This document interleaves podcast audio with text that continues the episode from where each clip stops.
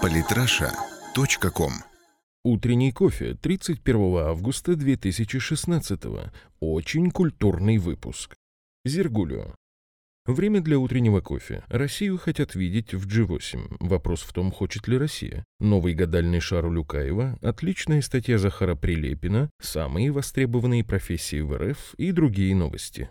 Участники «Большой семерки» готовы обсудить с Россией ее возвращение в G8 в случае прогресса по Донбассу и Сирии. Об этом заявил министр иностранных дел Германии Франк Вальтер Штайнмайер в интервью новостной сети Redaktions Netzwerk Deutschland. Ключ к возвращению в G8 находится в руках Москвы, добавил он. Сейчас в группу семи входят Германия, США, Канада, Япония, Франция, Великобритания и Италия. Напомним, глава российского МИД Сергей Лавров ранее заявлял, что Москва не предпринимает никаких шагов по возвращению в G8 и не будет этого делать. По его словам, западные партнеры уже уговаривают себя, что нужно Россию в восьмерку возвращать. Как уже не раз говорилось, нам не нужна G8, гораздо важнее БРИКС. Все полностью подконтрольные США глобальные структуры типа ООН, ПАСЕ, ОБСЕ, МВФ и прочие, включая правозащитные типа Amnesty и HRW, работают исключительно и только в интересах США. Как показала неутешительная практика, даже организация типа ВАДА оказывается по уши втянута в политику с теми же целями.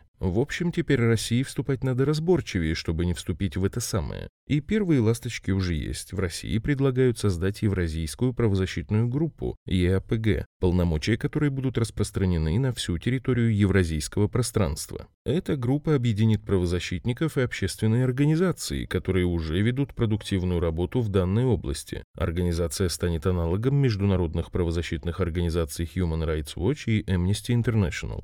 Минэкономразвитие ухудшило прогноз снижения ВВП РФ в 2016 году на 0,6 с 0,2%.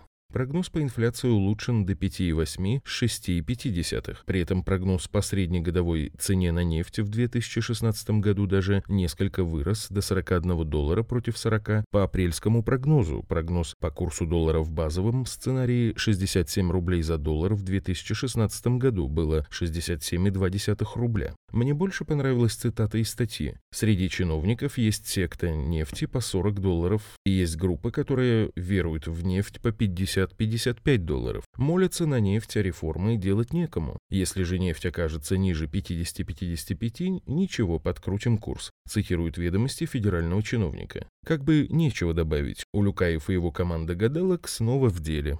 Если друг оказался вдруг. Во время похода под Красноярском 30-летний турист серьезно повредил связки на ноге и не мог самостоятельно передвигаться по пересеченной горной местности. Четверо коллег не стали жертвовать авиабилетами, приобретенными на обратную дорогу, и поспешили домой, оставив пострадавшего на произвол судьбы. О том, что пострадавший нуждается в помощи, спасатели узнали от его матери, тогда как сами туристы не сообщили о случившемся. Дежурные спасатели нашли мужчину, оказали ему первую помощь. Дорогие друзья, город, лес и горы – вещи разные. Те, кого вы в городе считаете друзьями, могут оказаться совсем другими людьми в тяжелых условиях. Так что думайте головой, с кем идете на риск. Глава Минприроды назвал города с наихудшей экологической ситуацией. Наихудшая экологическая ситуация среди российских городов сложилась в настоящее время в Москве, Норильске, Иркутске, Чите, Дзержинске, Красноярске, Екатеринбурге, Челябинске и Магнитогорске. Такие данные привел в интервью «Ведомостям» министр природных ресурсов и экологии России Сергей Донской. Хотел окно открыть, теперь не буду. А вообще благополучие наших регионов отчасти и в наших руках. Особенно это касается жителей Крыма. Так, по итогам встречи с соратниками в Крыму, приступили постепенно к созданию дорожной карты по контролю за нелегальными карьерами пока в Свердловской области. Это не сделает воздух чище, к сожалению, но хоть ландшафт сохраним. Зайцы и белки благодарны будут. Путин поддержал идею ввести приоритет выплат по зарплате перед налогами. Процесс выплаты заработной платы и отсутствие долгов. Пока заработная плата не будет выплачена, не пойдут налоги, отметил глава Федерации профсоюзов. Молодец какой глава Федерации профсоюзов. Умница просто. Сразу видно, с детсадовского горшка сразу на должность прыгнул. По налогам такие пени идут, что пара сезонов с приоритетом зарплаты и некому налоги платить будет. И зарплаты.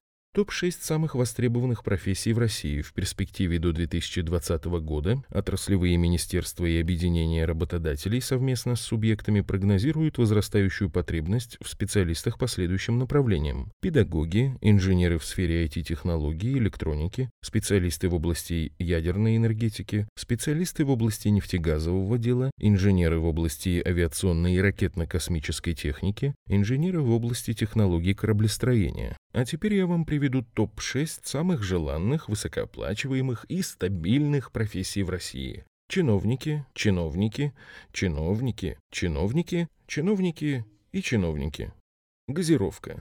Захар Прилепин о том, что стоит за символами советского прошлого. Хороший человек написал хорошую статью, рекомендую. Она, кстати, гораздо более глубокая, чем кажется на первый взгляд. Пример. Эти автоматы с газировкой – показатель высочайшей степени доверия граждан друг к другу. По сути, все это напоминало детский сад. Дети знали, что можно пить из одного стакана, потому что все они дружные ребята и все у них хорошо. Это показатель медицинского обеспечения в СССР. По улицам ходили здоровые люди. Они были в абсолютном большинстве. Венерические и все прочие известные миру болезни отсутствовали как факт в огромной 250 миллионов населения стране. Это просто невозможно, но так было.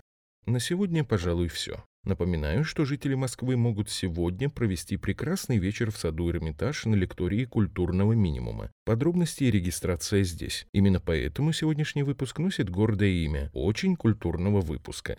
Менее удачливым жителям других регионов, включая себя, могу порекомендовать отличную статью о новом тренере сборной России по футболу, весьма актуальной в свете грядущего чемпионата мира 2018 года. Если выпуск понравился, прошу максимально распространить его. Жмите лайк, репост вот по этой ссылке, привлекайте к актуальным и острым темам друзей, коллег, близких. Наберем тысячу лайков и репостов, сделаем рубрику «Ежедневный». Подписывайтесь на наш канал в Телеграм. Самые интересные статьи о политике и не только. Читайте и слушайте каждый день на сайте polytrasha.com.